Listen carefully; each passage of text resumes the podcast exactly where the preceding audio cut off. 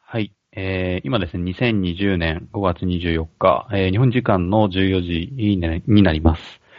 ですね、えー、今回から、今回ですね、パーソナリティというか、あの、務めさせていただきます、えー、横山と申します。よろしくお願いします。えっとですね、普段はですね、フローレンスという、えー、病児保育や障害児保育の、えー、保育園、えー、保育などを、えー、している、えー、NPO で、えー、財務の担当の CFO をやらせてもらっているものです。はい。でですね、今回ですね、えっ、と、私、えー、石郎さんにお声かけ、お声掛けいただいてですね、このフェアリー FM の、まあ、パーソナリティみたいな形でお声掛けいただいているので、ちょっと、えっとですね、NPO の経営とかバックオフィスとかファンドレイジングの部分についてなどなど、えー、お話しさせていただければいいかなというふうに思っています。今ですね、日本はですね、非常に、あの、日本の東京はですね、非常に晴れやかな天気が続いていてですね、あの、半袖の人もすごく増えている感じになっています。はい。ではですね、今回ですね、えっ、と、僕の、えっ、と、まあ、同い年の友人である、えー、里本くんという、里本、えー、くんに、えっ、と、来ていただいておりますので、えっ、と、今からお呼びしたいと思います。里本くん、よろしくお願いします。はい、よろしくお願いします。里本です。よろしくお願いします。ではですね、ちょっとか簡単にですね、自己紹介の方をよろしくお願いします。あ、わかりました。ありがとうございます。本当今日人生初ラジオかもしれないんですが、あの、すごいあの貴重な機会を横山くんからいただいたので、少しあの参加させていただければなと思います。一応今私は、えっと、高知県にあるですね、NPO 法人ひとまきという団体で、えー、まあ、経営管理部長としてお仕事をしています。えー、NPO 自体はですね、まあ、若者のキャリア教育っていう分野で、活動している NPO でして、まあ結構、えー、大企業勤めが合わなかったりだとか、まあ新卒で新たな、まあなり、自分自身でですね、まあ個人事業として、えー、仕事をしていきたいとか、まあちょっと今までになかった、えー、新たなこう生き方にチャレンジしたいっていうですね、まあ20代を中心とする若者に対して、まあえー、田舎独特の、えー、まあ、時間的にも、えー、余裕のある環境の中でですね、まあ、えっと、僕たちが提供するコーチングとか、そういった、えっと、プログラムを受講してもらって、まあ、自分自身の生き方をこう、見つめ直してもらうというような、えー、活動を、えー、しているという感じです。えー、もともとは、えっ、と、大学ではですね、まあ、大学院の方で、なんかちょっと遺伝子に関する研究のことをやったり、でその後は公務員としてですね、税金に関するお仕事をしたりとか、まあ、する中で結構、そうですね、大学の時に特に、えー、社会とつながる活動にもどんどん触れていきたいというところで、まあ、ちょっと、えー、キャリアをいろいろと変えながらですね、えー、ここまで進んできたっていう、えー、流れがあります。まあ、一貫して結構社会貢献とかソーシャルの分野にすごく興味を持ってですね、やってるので、まあ、今日横山くんといろんな話ができたら楽しいなと思っております。はい。よろしくお願いします。ありがとうございます。僕とですね、里本くんの共通点としては、やっぱりそういうソーシャルビジネスだとか、あとは NPO についての、まあ、あの、バックオフィサーというところがこう共通してる点かなというふうに思っていて、まあ、今日はですね、NPO をかけるバックオフィスっていう形で、まあ、そういうふうな、あの、NPO のバックオフィスでこういうこと大変だよねとか、こういうことをがすごく楽しいよねとか、そういうことについて少し話していきつつ、まあ、あの、おのおのね、あの、パーソナリティ、あ、パ、えっ、ー、と、まあ、個性に応じて、こう、いろいろまたそれを派生して話していければいいかなというふうに思っています。よろしくお願いします。よろしくお願いします。ではですね、ちょっと最初、やっぱり、あの、今まさに、あの、緊急事態宣言が解除されるかとか、もう解除され、コーチは解除されてるのかな？あ、もうされてますよ。そういう緊急事態宣言の話もありつつなんで、まずちょっとこの3月ぐらいから、えっと、3月ぐらいからのですね、えっと、コロナの対応について、えー、振り返ってみたいなというふうに思っています。はい。で、どう、どうでした？どうですか？今の現状、現状のコーチについては。そうですね、コーチもですね、まあ、緊急事態宣言は緩和されたんですが、まあ、あの、宣言中はですね、本当にまあ、どことも変わらず、まあ、自粛ムードっていうのが、えっと、かなり色濃く出てましたね。特にまあ、高知は結構地方、まあですけど、えっ、と結構飲み屋街とかかなり多いんですよね。なんかこう、うんまあ、広め市場っていう有名な大衆酒場スポットがあったりだとか、まあその周辺にすごくぎゅぎゅっとあのお酒が大好きな人たちが集まるですね、場所があるんですけど、横山一回高知に来た時い行ったっけ？広め市場とうか。ん。そうだね。僕もちょっと高知に遊びに行かせてもらった時に、まあ、里本くんとあとその他のメンバーの方々に、その市場を案内させてもらってて、すごくなんか活気があるよ、あある、あの市場だなと思いましたね。そうそうそう。あの辺もなので、すべて全部閉まってしまって、もう高知らしさっていうところがね、少し、あのーなくなってしまった時期はあったんですけど、今はもう本当落ち着いて、ちょうど昨日かな、ちょっと金融機関の方と打ち合わせがあった関係で、ちょ、ちょうど街の中心部に行くことがあったんですけど、ちらほら、うんすごくなんか、えー、人の賑わいっていうのが出てきたなっていう感じで、うん、最近は感じましたね。うん、うん、うん、うん。なるほど。結構そうですよね。あのあたりは、普段は賑わって、まあ特に土日とかは観光客の人とかはすごい多い地区だから、まあ皆さん、こう、例えばカツオをね、買ったりとか、食べたりとかしてるのがすごくあって、活気づいてるなっていう形だと思ってるので、まあすごく、なんて言うんでしょう。あの、地元の人にとっても、結構そのあたりは残念というか、やや窮つくかなっていうところかなというふうに思ってるんですが。そうそうそううーん。高知は、その、お酒をお互いに継ぎ合う返杯っていうね、文化がすごく強いんですけど、それもある意味濃厚接触になるから、高知県特例として返杯禁止ですよみたいなのが結構いち早く出て、それがこうニュースになったりとか、そういう独特な対応もちょっと見られつつっていう感じでしたね。そうそうそう面。白いですね。返杯、返杯はもう、本当に日常になってるから、そうそうそのあたりはき、あの、あえて禁止しないといけないよねっていう。そうそうそう。うんフェアリー FM! 今、金融機関さんのお話出ましたけど、結構大変でした、その、金策というか、まあちょっと結構生々しい話になっちゃって、まあ結構その多分今、なんだろう、こあの、アフターコロナとか、ウィズコロナとかうん、そういうので、例えば、落合陽一さんとかが、まあニュースピックスビックスの、あの、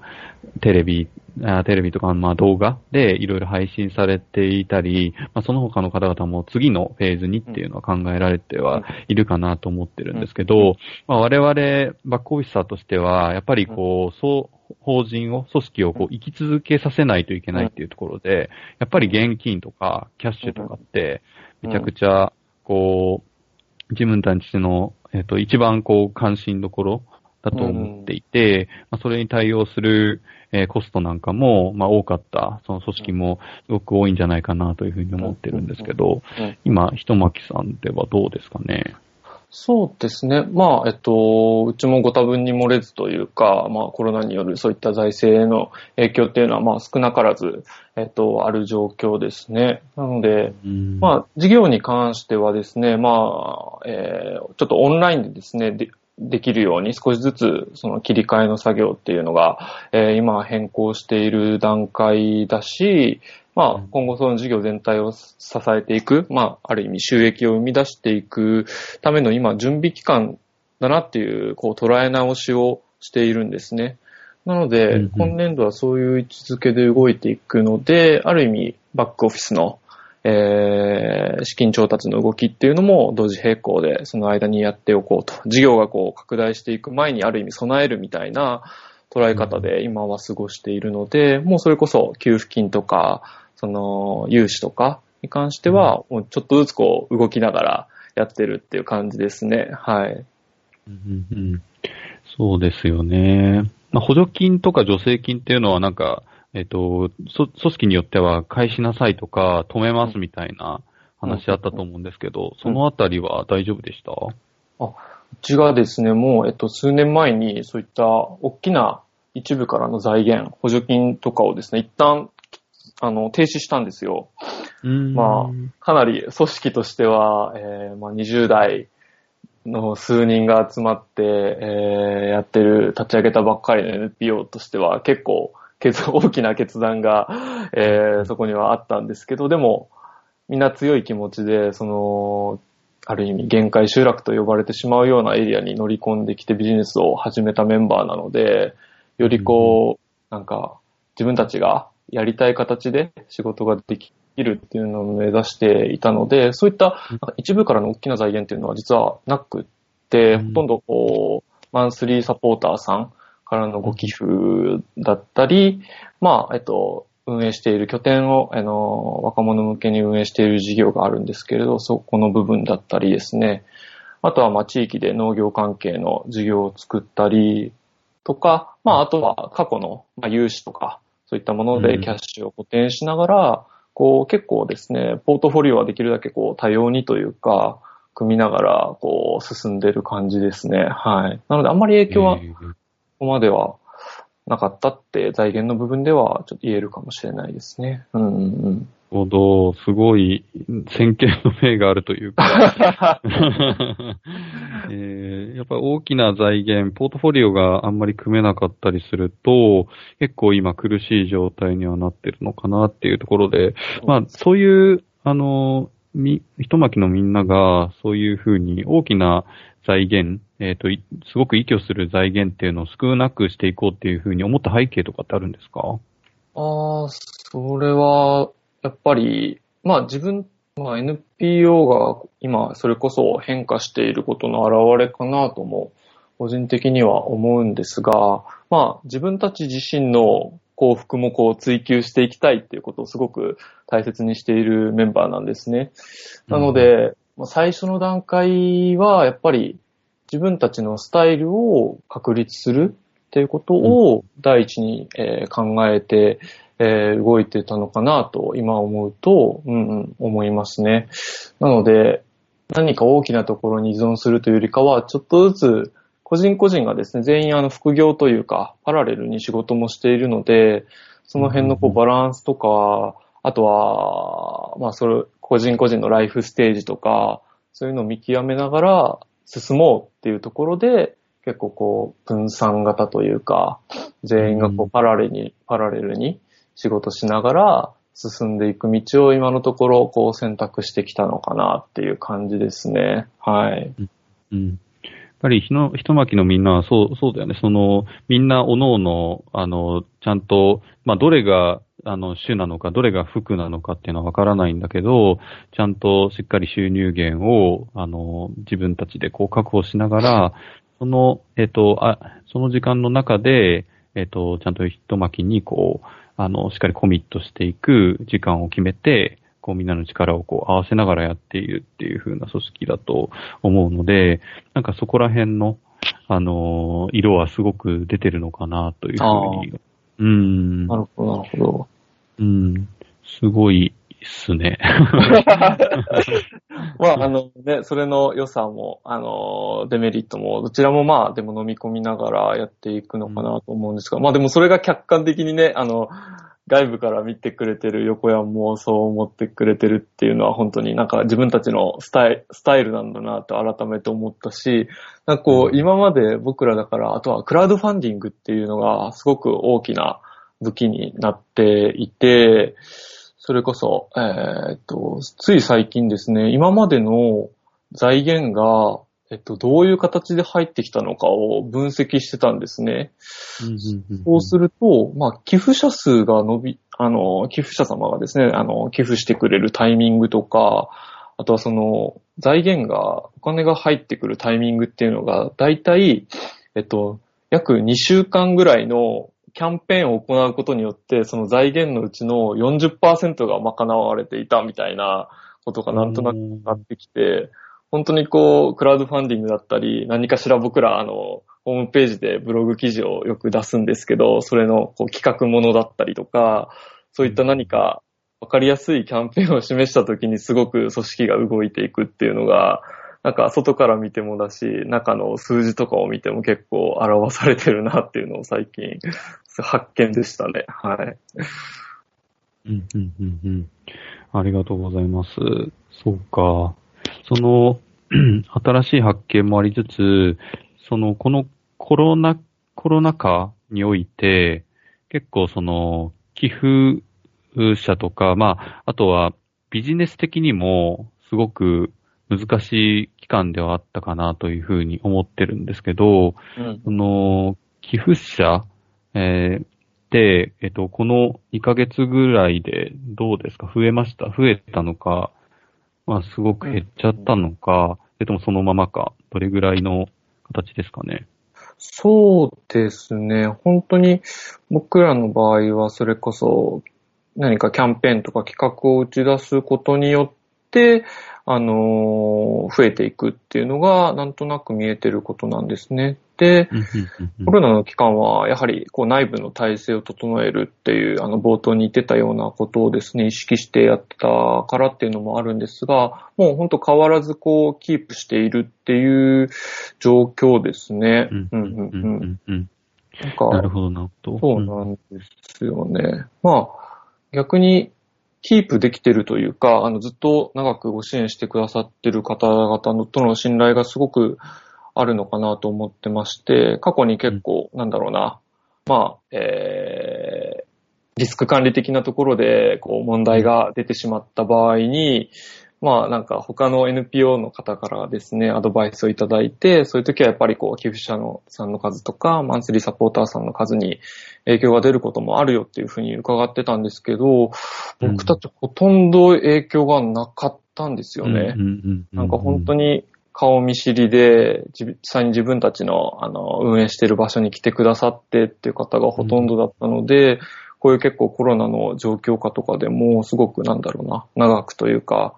あの、うん信頼して応援してくださってるのかな、みたいなことは最近感じてましたね。ううんん。うん、そうだよね。その、結構今、我々すごく新しいところを見て、世界を見てるのかなというふうに思っていて、で、結構、その、あの、フローレンスでも、そういう社外の方々から、うんあの、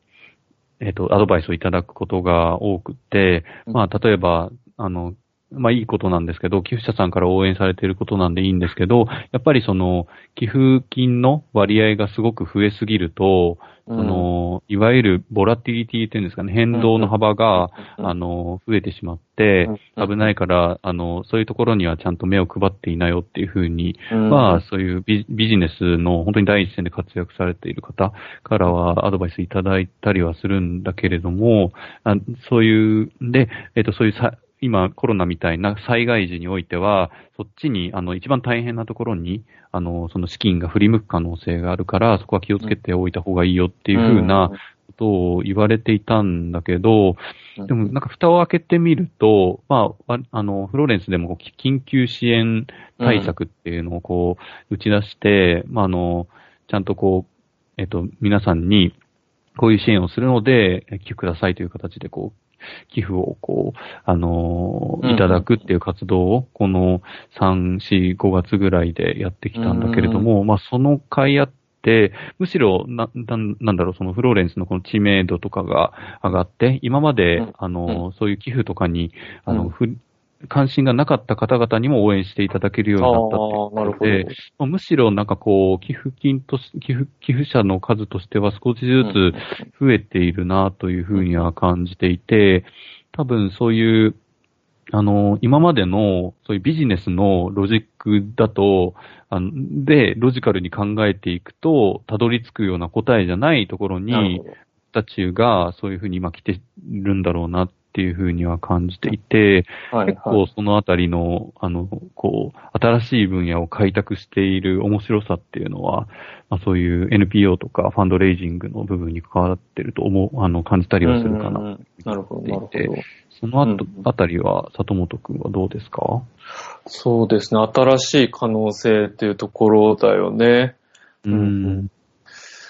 えっと、自分たちのでも持っていた、事業で持っていた一番の付加価値って何だろうっていうのは結構やっぱり NPO に関わりながらすごくよく思うことがあって、なんだろうな。まあ、横山も来てくれたことがあるのでわかると思うんですけど、人口が3000人とか4000人とかの、ああいった、えー、田舎というか自治体にですね、きょ古民家を改修して拠点を作って、で、やっぱり、えっと、結構ですね、こう、忙しく仕事をしていた、えっと、若者が、こう、キャリアをちょっと変えたいっていう時には、本当に、まあ時間的にも、こう空間的にもというか、余白が必要だなっていうことを、あの、時間的に一旦こう、少し見つめ直す時間を持っていただくっていうことの大事さっていうのは本当に日々、あの、痛感しているんですけど、そういった意味でやっぱり実際にこう、僕らの拠点に来てくれるっていうことっていうのにすごく価値を感じてたので、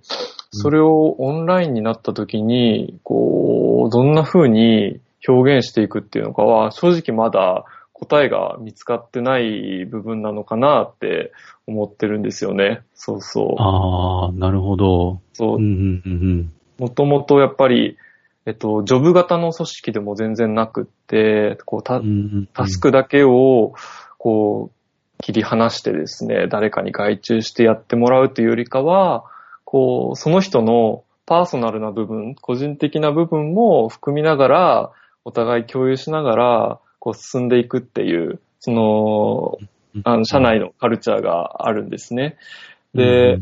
僕らの場合は、それこそ、えっと、ある意味受益者になった滞在してくれてた若者が、こう、僕らのに対して興味を持ってくれて、ある意味こう、手伝ってくれたり、構成員になってくれたり、みたいな、こう、流れがあるので、本当にサービスを提供する側と受益する側の境が本当にない環境なんですね。なので、だからこそこう、リアルに一緒に入れることっていうのが、本当に大きな意味を持つし、そこを大切に進んでいたので、ここを逆にどう今後突破していくのかっていうのは、うん本当に今よくからあった、あの質問っていうのは課題だなと感じてますね。なるほど、なるほど。今ちょっと、あの、ホームページをまたちょっと拝見させてもらってたんですけど、まああれですかね、その巻き割りプログラムうん。の、あの、プログラムで、やっぱりオフラインの関わりが大事だよねっていう話が、あの、里本くん今していただいたっていうことだよね。うんうんうんそうそうそで巻き割りプログラムって、えっと、こう、地方って、まあ、コーチに、あの、少しメンタルが、あの、弱ってしまったよとか、もう、ちょっと今の、えっと、そういう、えっと、会社組織が嫌だみたいな子たちが、あの、コーチにこう来て、あの、しっかり、えっと、その中でオフラインの、えっと、まあ、一巻きのみんなと、こう、あの、会話をしたりとか、うん。えっと、授業作りを一緒にすることによって、うん。まあ、自分の、あの、人生に向向き合うというう。か、うんあの、見つめ直すみたいな、そういうふうなプロジェクトをや、やってるっていうところで、うんえっ、と、その中で、やっぱり、すごくオフラインの、例えば、畑を耕すとかだと、あの、土の手触りとか、うんあの、まあ、高知の、すごく雄大な自然だとか、そういうところを触れることによって、まあ、リフレッシュできたっていうところは結構あるんだよね。そうそうそうん。そういうふうなのがあまり感じれなく、オンラインだと感じれなくなる可能性があるかもねっていうところがやっぱり今課題だって言ってくれたところっていうことだよね。そうですね。何か僕らは、コーチング、例えば、コーチング集団でもないというし、企業支援のスペシャリストでもないっていう、あの、本当にいろんなものを組み合わせる中で、ある意味、その、まあ、地元のその自然だったりとか、拠点が持ってる環境っていうのが、本当に自分たちのある意味付加価値というか、そういう環境に身を置いて、まあ法人を登記してやれてるっていうところもセットで、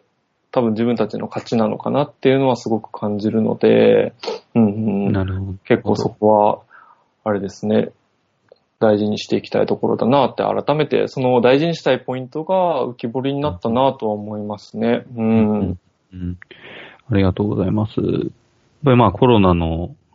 まあ対応を通じて、まあファイナンス面であったりとか、事業面のまあ課題け、課題感っていうのが、すごく浮き彫りになったなっていうのは僕も感じると、てるところなので、まあ引き続き、ちょっと正解を追い求めながら頑張っていきたいかなというはい。ふうに思いますとうございます。ね。うん。フェアリー FM。で、ちょっとあの、コーチの話も出たので、えっと、少し気になってるところが、えっと、その地域によって NPO 差、えっ、と、非営利法人の差はあるのかどうかっていうところをちょっと二人で深掘っていければいいかなというふうに思ってるんだけど、いいですねあの、まあ、里本くん的にはどうです、なんかこの、たまにファンドレイジングジャパンとか、あの、はい。そういうの、大きなイベントがあったりすると、うん。あの、東京に来てもらって、えっ、と、うんいろんな地域の人と、こう、交流してもらってるかなというふうに思ってるんですけど、うん。なんかその中で、なんか違いって感じるとこありますか？そうですね。まあ、違いはおそらく探したらたくさんあるんだろうなって思ったりしてるんですけど、まあ、バックオフィス人材っていうところで感じる大きな違いとしては、ううーん、求められる価値というか、認識される価値がそもそも結構違うなっていうのは感じますね。うん。うんうん例えば、例えばですね、僕、えっと、えっと、アメックス財団が、えっと、共催、主催しているなんか、全国から NPO が、の、えっとですね、まあ、2番手人材というか、代表者以外が集まる、なんかリーダーシップ研修みたいなのがあるんですね。2泊3日で行う、えっと、日本財団のビルの中だったかな。で、あの、やったことがあるんですけど、本当に全国から、まあ、えー NPO さん、特に関東圏の方が多かったのかな、集まってたんですけれども、その中でですね、こう、チームを組んでビジネスプランコンテストをしますっていう企画があったんですね。で、その時とかだと結構、まあ、戦略を作るとか、なんだろうな、全体の話し合った内容をまとめて、こう、プレゼンテーションして、ある意味、こう、戦略的なところ、なんか数字のところと、戦略をこう結びつけるとか、それを言語化するっていうところが、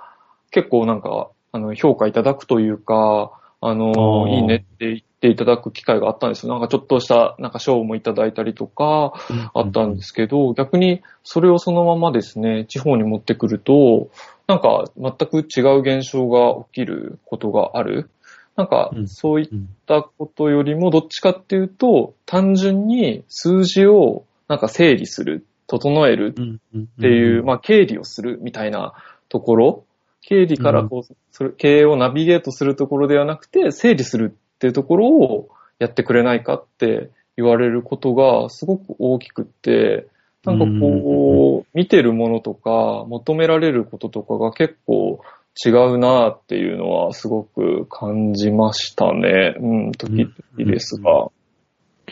なるほどね。アメックス財団ですよね。うん、うん、うん。なるほど。なんかあんまりその、個人的な感覚で言うと、その、まあ、里本くんができてるのがすごい素晴らしいとは思うんですけど、その戦略と数字をこう結びつけるみたいな営みを、えっと、ちゃんとできてる団体組織ってそんなに多くないのかなっていうのが個人的な、東京においても、東京とか関東圏においても、うん。あの、感じるところではあるかなというふうに思っていて、まあ、割合から言うともしかすると、あの、多いのかもしれないなというふうには思ってるので、まあ、その、うん、そうだね。割合のところは確かにあるかもしれないけど、まあ、そもそも、えっと、その数数字を整理してしっかり出すみたいな人材すらも、こう、今の NPO の、えー人材においては足りてないみたいな、そういうところなのかもしれないよねう。んなるほど、なるほど。うん。そっかそっか。数字を整理する経理人材みたいな感じだよね。おそらく。そうだね。もうダイレクトにそこを、あの、求めてらっしゃる方は、すごく、なんか多いのかなっていう印象は受けますね。うんうんう。うんん、うん、うん、うん。このさ、その、まあ、地方においても、多分東京においてもそうだと思うんだけど、うんその、多分そういう経理とかやれる人材すら足りてないっていう状況は、なんか、どの、どどういう理由で生じてるのかね。ああ、なるほどですね。なんでいないんだろうみたいな。うん。ああそれこそ結構そういう話は、あの、横山が所属している AFC とかでは結構しますか？そもそもソーシャルセクターに会計士さんがあんまり足りないよね、みたいな話は結構あったりするんですかね？そうですね。まあやっぱり足りてない部分は多いかなというふうには思っていて、まああの、単純にその給与水準低いよね、みたいな、そういうふうなことで、パシッと切ってしまうのもいいんだけど、もう少しやっぱり深掘ってみると、まあそこの、例えば、あの、寄付をもらうときに、そういう管理部のコストが、まあその、含められていない。それは、もしかすると NPO 側の問題かもしれないし、あの、寄付者とか、まあ、女性をする、そっちの方の問題かもしれないし、うん、ああ、なるほど。すごく、あの、あるのかなというふうにああ、なるほど、なるほど。いるので、だからそこの財源のところですよね。うん、やっぱり、財源をくれる人たちがそこに許容してくれるのかどうか。はい、はい、うんやっぱりまあ、その、VC とか、そういうベンチャー企業の人たちが、ベンチャー企業の人たちに、えっと、ベンチャーキャピタリストの人たちお金を、あの、上げるときって多分そこもしっかり数字で作った上で、あの、依頼して、それで上げてるっていうところがあると思って、多分必要コストだろう、だよねっていう認識もできてるし、まあ、あの、リターンがこう、返ってくるのであれば、それぐらいだったら出しますよみたいな、多分そういうところも、あの、あるのかなというふうに思ってるので、まあ、やっぱりそこのコミュニケーションが不足してるのかもしれないですよね。うん、なるほど。その、例えば、管理費をいくらにするかとか、そういうのをこう、だんだんこう、リズムで詰めていく作業があると思うんですよね。なんか、それができてると逆に、その、なんだろうな、資金調達をしやすいだったりとか、まあ、報酬を上げやすくなるというか、金額を上げやすくなるっていうのがもしあるならば、結構なんか、組織内のガバナンスとか、人事評価みたいなところって、すごくそこと、なんか相乗効果があるというか、相互関係があるというか、なんか影響があるような気がするんですけど、なんか僕があんまりわかんないですけど、逆にソーシャルの分野とそうじゃない、まあ、営利のセクターで、なんかそのガバナンスとか、なんか人事評価みたいなところで違いがあったりとかって横山の中で感じることってありますか？そうですね。うちのフローレンスに関してはあんまりないかなって思ってますね。うん、そのビジネスと、まあ、非営利っていうところの、うん人事評価とかの仕組みっていうのは、はい、あの、あんまりないかなというふうに思っているので、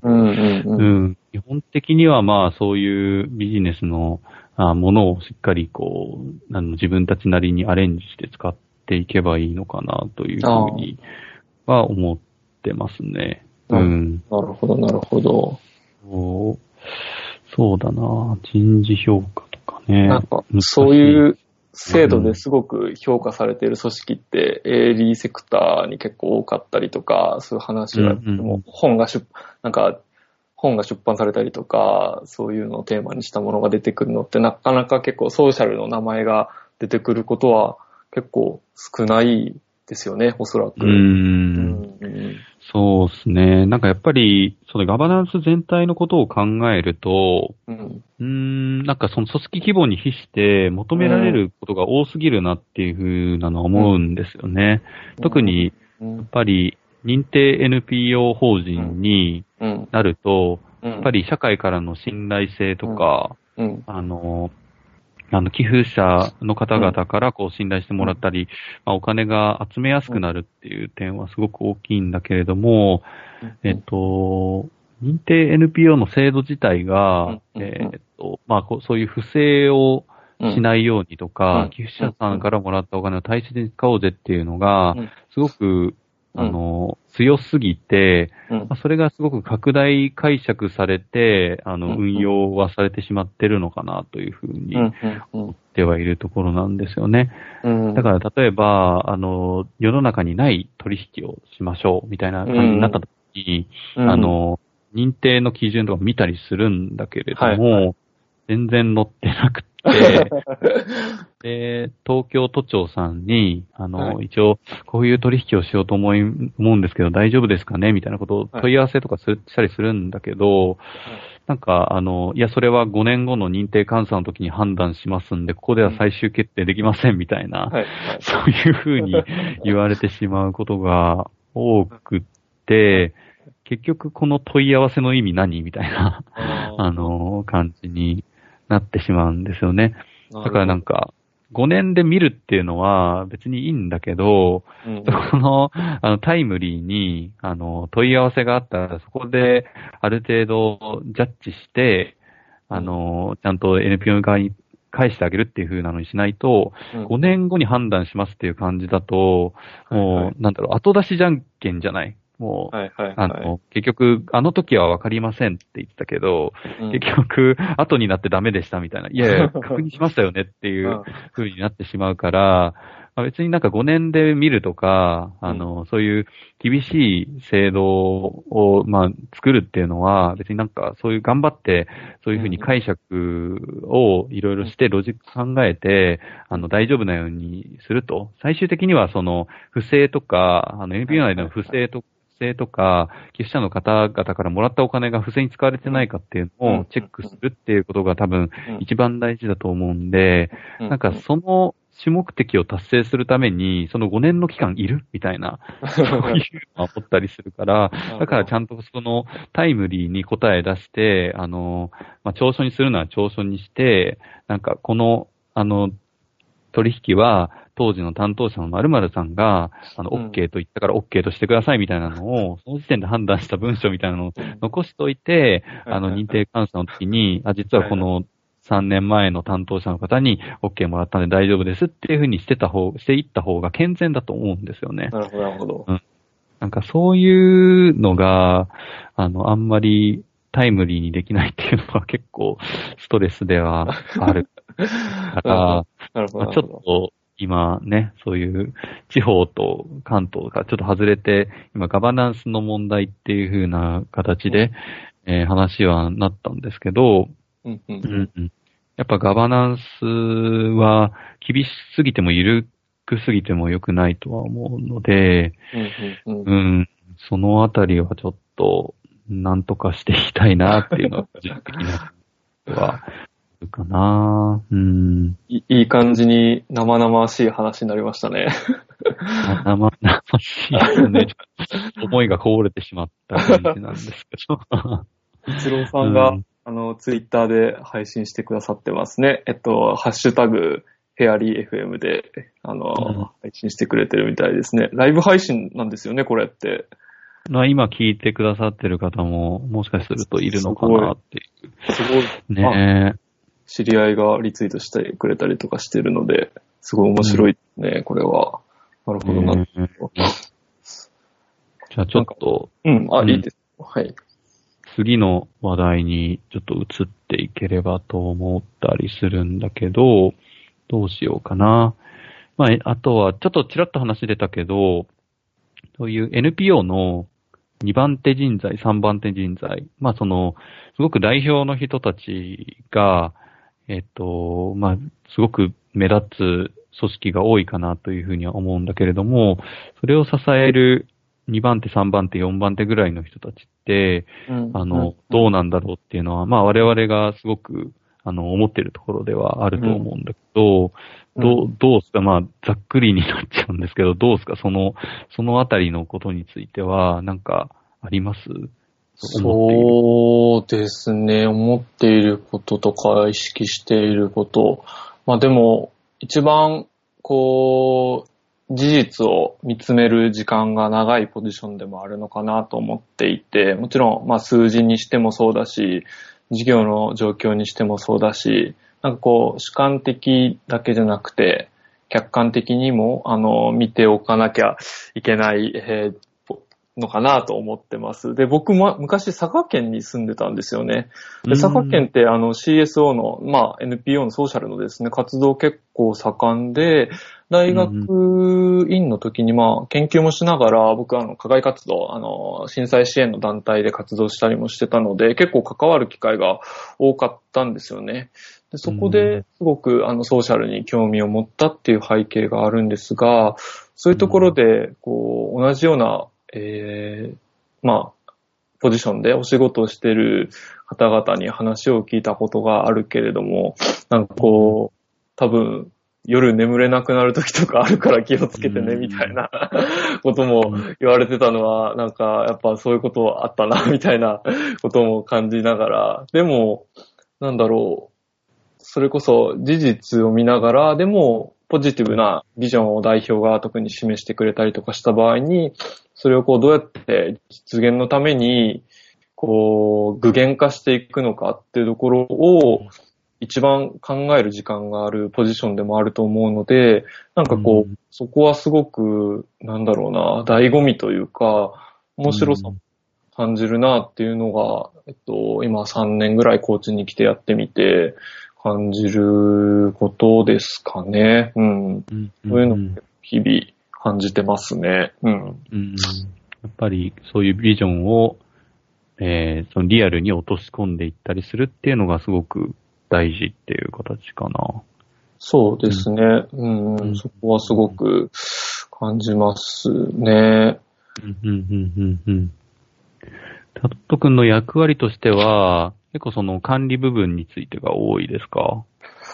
そうですね。でも最近はどうだろう。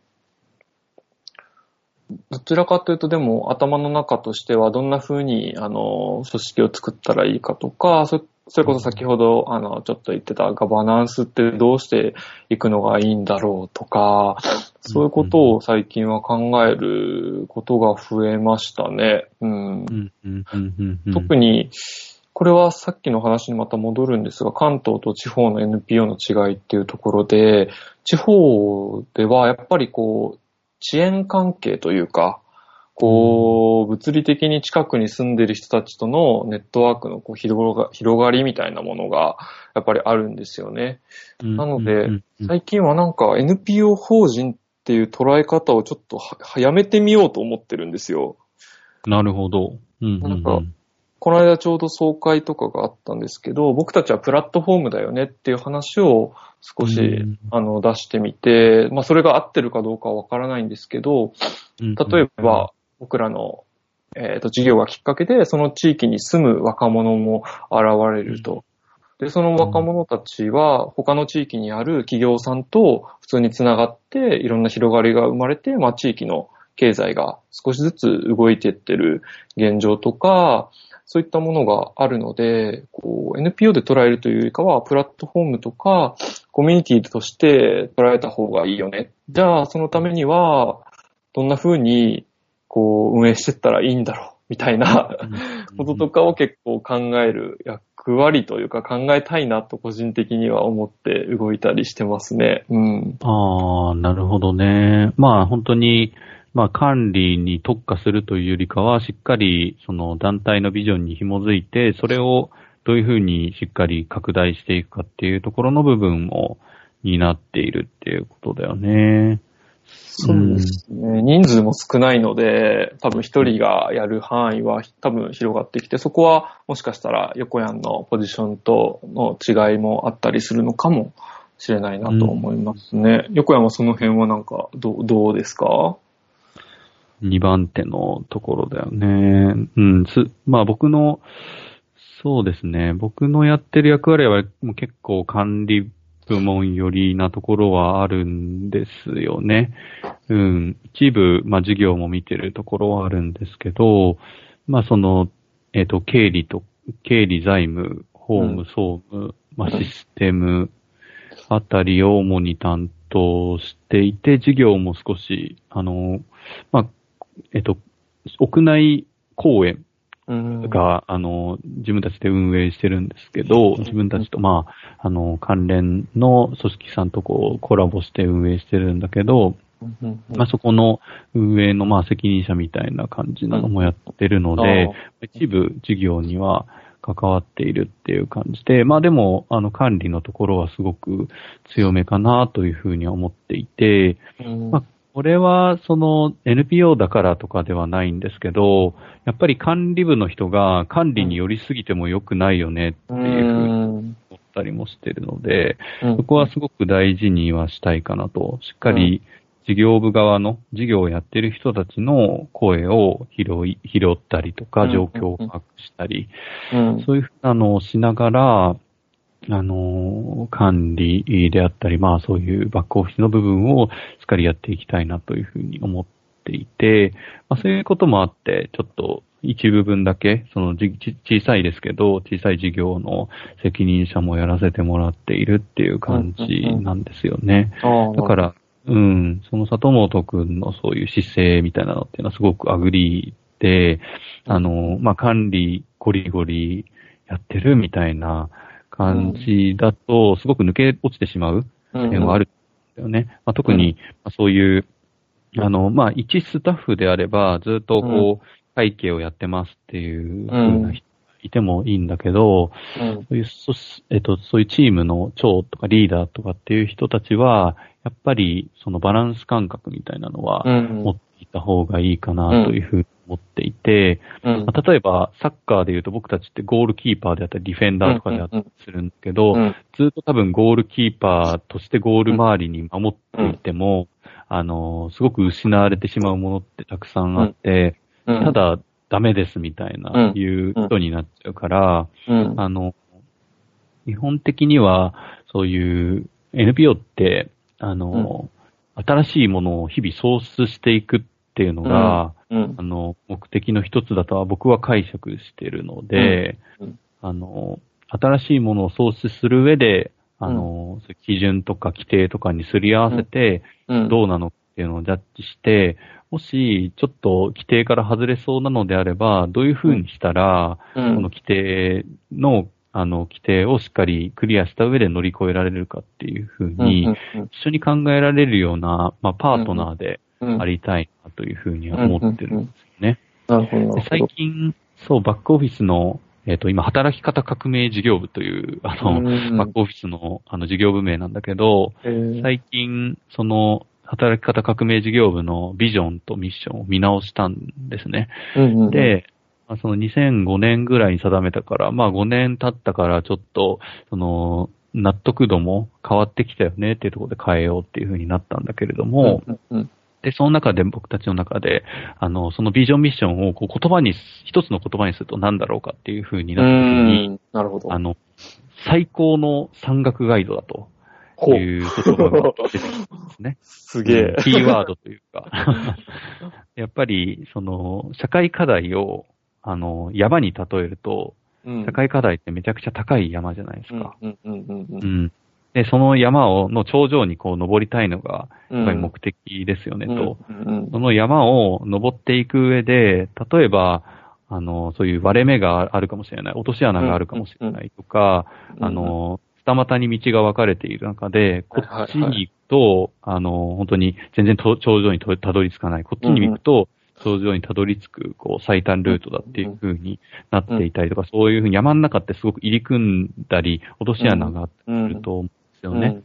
で、事業を考える人たちって、すごく熱量があるから、うん。わーってこう、あの、みんな酸素の状況も考えずに、こう、わーって登っていってしまう可能性もあると思うんだよね。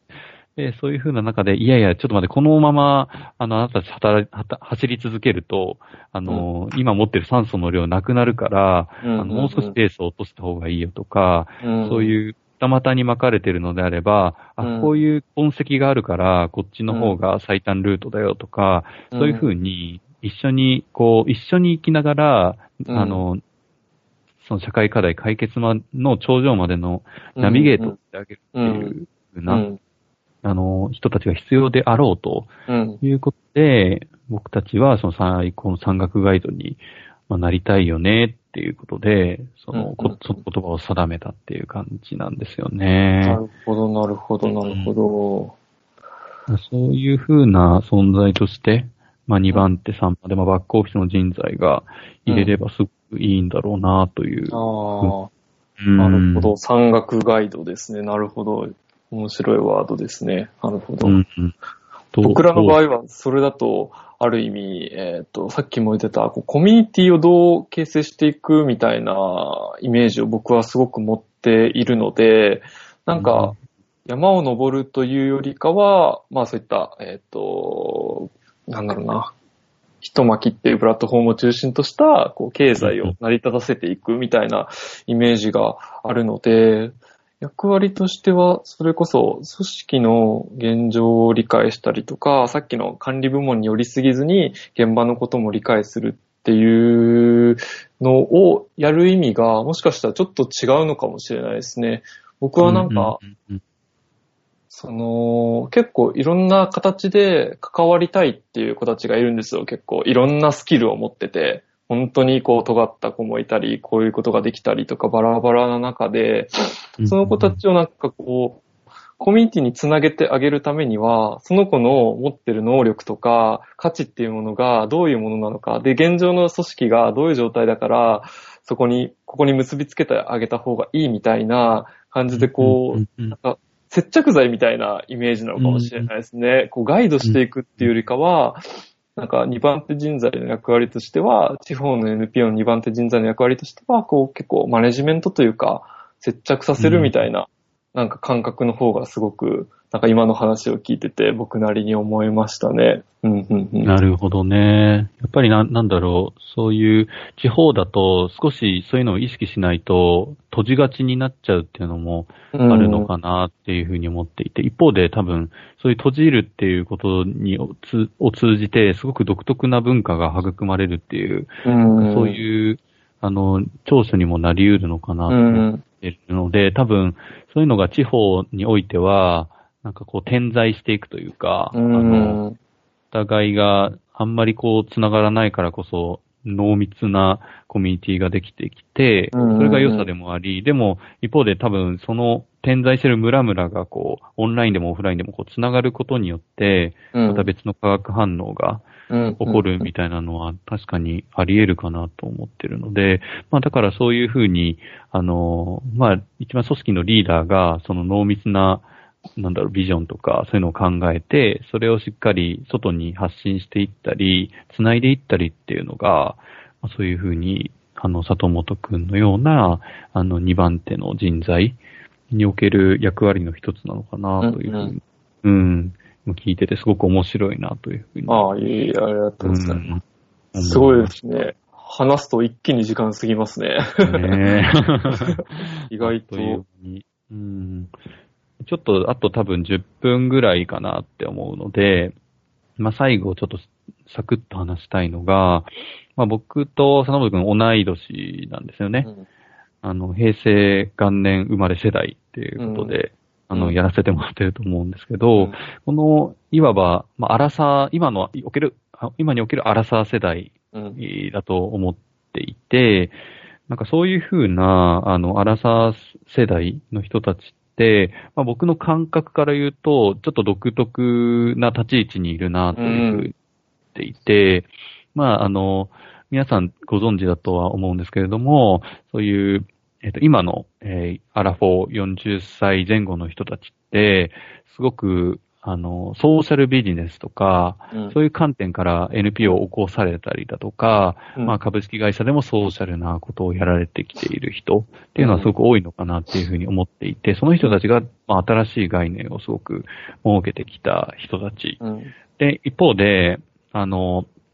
今、えっと、そういう NPO もすごく岐路には来ていると思っていて、まあそういうソーシャルな20代前半の人とかって、そういうソーシャルな、あの、ことにすごく関心があるんだけれども、うん。まあ、どういうふうに、こう、世の中に、を良くしていくかっていうところについて、すごく迷っている人も多いのかなと思っている中で、うん。そこの中間地点たるアラサー世代の我々で、うん多分そういうソーシャルビジネスとかもすごく、あの、前々から震災もあったから、キャッチアップはしているし、うん。一方で、なんだろう、会特に会社組織とかで言うと、なんとななく、あの、会社組織における、まあ KP、あ、まあ僕が言うのもあれなんですけど、KPI とか、くゴリゴリ収益上げてこうぜみたいな、そういうことに対してもちょっと違和感を持っている中でソーシャルに傾いてきている人ってすごく多いと思うんですよね。そういうふうな、こう、ある意味、えー、まあ、あ前の、えっ、と、すごくソーシャルビジネスを始められてきた世代と、うん。あの新しく作っていく世代の、まあ、間にいる世代なのかなっていうふうには思ってうん。いて、まあ、うんそういうふうな、あの、感じは、僕の中ではしているんですけど、うんそういう里本くん的にはどうですか？そう、そういう感覚はあるのかどうかっていうのと、なんか、あの、そういうふうな感覚があるのであれば、なんか、こういうふうに動いていけたらいいよね、みたいな、うんそういうのがもしあれば教えてもらいたいんですけど。そうですね。これびっくりしたのが、あのー前、ちょっと別の機会に横山と話する機会があった時に横山からそういう話が出てきて、僕その前日に、あのチームでミーティングをしたんですよね。結構組織の長期的なビジョンを考えるミーティングの中で、僕はその、まあみんなほとんど20代で、あの、年下なんですけど、あの、僕はもしかしたら、みんなとこう0.5世代違うかもしんないみたいな 話をちょうどしてたんですよ。その中で横山からそういう話をもらったので、すごくもしかしたら似てる感覚はあるのかなってすごく、うんあのー感じてましたね。なので、うんもともとキャリアとしても、えっと、公務員として、えー働いてたこともありながら、今、えーまあ、地方の、えっと、NPO で、えーやっているっていうところで、本当に今、横山が言ってたことも如実に感じるし、おそらうんくさっきその山岳ガイドみたいな話、山を登っていくっていう、あのー見え方が、あのー横山の中ではあると思うんですけど、多分僕らで同じようなミーティングをするとそうならないと思うんですよ。うん。多分少なくとも山ではない可能性があっそれはもしかしたら本当入り口が違っていて、どっちかっていうと、うん、僕の知り合い、あの、知ってる範囲ですけど、その、自己実現から、こう、キャリアを考え始めてる人。が、を、そこから入ってきてるのかなって感じですね。自分自身が自分らしく生きるにはどうしたらいいだろうっていうところから入ってきて、仕事をし始めて、あ、でもこれって他の子たちにも広めていきたいよね。すごくいい社会にこれってなるんじゃないか、みたいな、うんえっと、生きていき方が、もしかしたら若い世代にはあって、少し上の世代の方になると、本当に課題は何なのかっていうところから入ってくる違いはあると。でも、両方見てて、両方、なんか、その、例えば上の世代の方々だったら、その、それが達成できつつある後に、なんか、うん自分たちのことを考え始めて、逆に、うん今の若い子、えー若い世代は、もしかしたら、逆になってくるのかなって思ってるんですよ、順番が。うんうん次、じゃあどうやって社会のこの課題を具体的に解決するか。でもそのためには、たくさんこう、ネットワークがあって、インフラというか行政さんとも関わったり、まあコレクティブインパクトっていうんですかね、他の組織との関わりをどう使っていくか、それを使わなければ解決できないっていうことに、あの、気づいてくる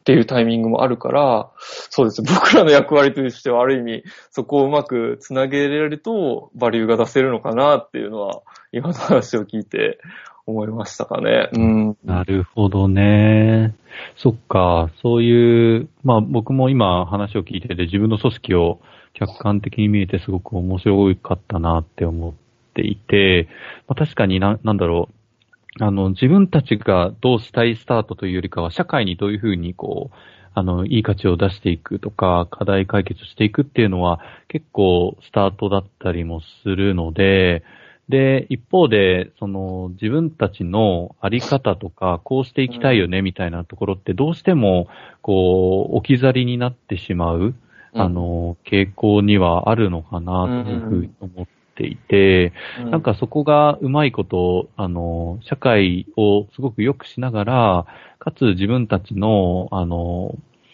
えっと、なんだ、幸福みたいなのも、あの、うん充実させていくみたいな、ううまい方向が見、あの、見せられると、すごくいいよね、そのあたりは。そうですよね。この辺とか、なんかね、アイデアがあれば考えていきたいですよね。え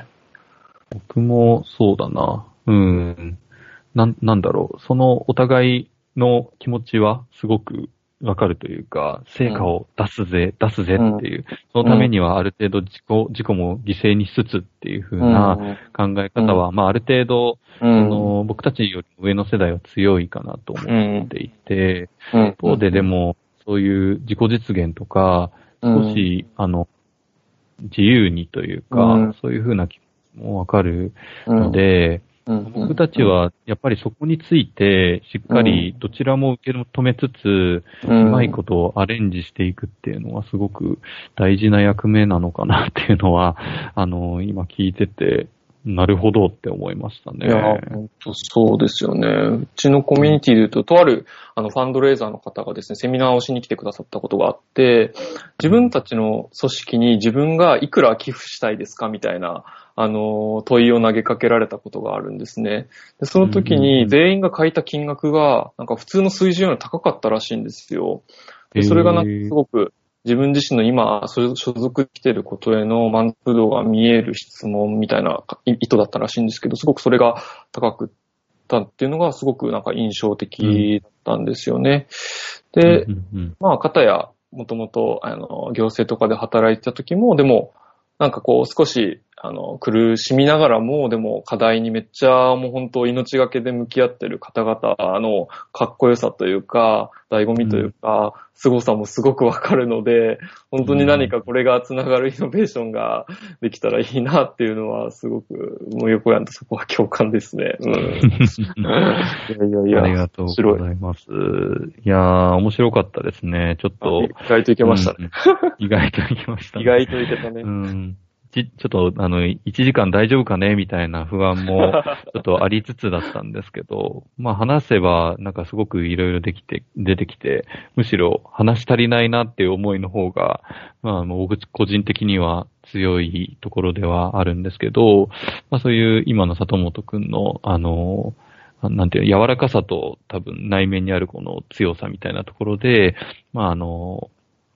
えっ、と、新しい世代と、まあ今まで作ってきた世代をうまい感じで繋いで、えっ、と、僕も一緒にそこについては協力できたらすごく嬉しいなというふうに、はい、思っています。じゃあ、そうですね。あの、時間なので、そろそろ終わりにしようかなと思っているんですけど、何か、あの、最後に一言ありますでしょうか？振り返りというか。今回横やん初パーソナリティだったんですか？そうです。はい。めっちゃなんか後半に上り上司ですごく楽しくなったので、あの、また呼んでください。はい。ありがとうございます。ちょっと、もうちょっとうまくできるように精進していきたいと思います。いえいえ。はい。では、えっ、と、今日のですね、えーエピソード179ですかね、は、これで、えー終わりにさせてもらおうかなというふうに思います。お聞きいただいてありがとうございました。またよありがとうございまし。ろしくお願いしたますお。願いします。Fairly FM